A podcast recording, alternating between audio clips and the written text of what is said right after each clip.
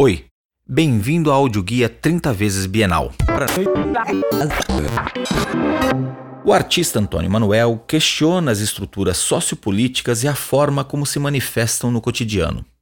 Sua obra é considerada essencialmente subversiva, pois desafia os mecanismos repressivos instituídos. É também provocativa, pois reivindica uma intervenção direta nos circuitos de produção do discurso oficial. Frente à coerção política, Antônio Manuel desenvolve uma poética denunciativa. Seus chamados flans de intervenções em jornais, nos quais insere ou omite notícias, revelam artifícios de controle dos meios de comunicação. Seu trabalho O Corpo é a Obra, de 1970, foi recusado no Salão de Arte Moderna do MAN, do Rio de Janeiro, mas exposto à revelia do júri na noite de abertura do evento.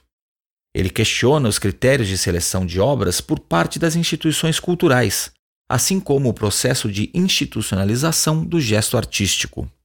Sua postura de enfrentamento, por vezes, se formaliza em uma demanda por um posicionamento ativo e participativo do espectador. É o que acontece na obra Repressão Outra Vez, Exusaldo, de 1968. Para revelar as imagens encobertas por tecidos negros, o espectador deve agir e puxar as cordas.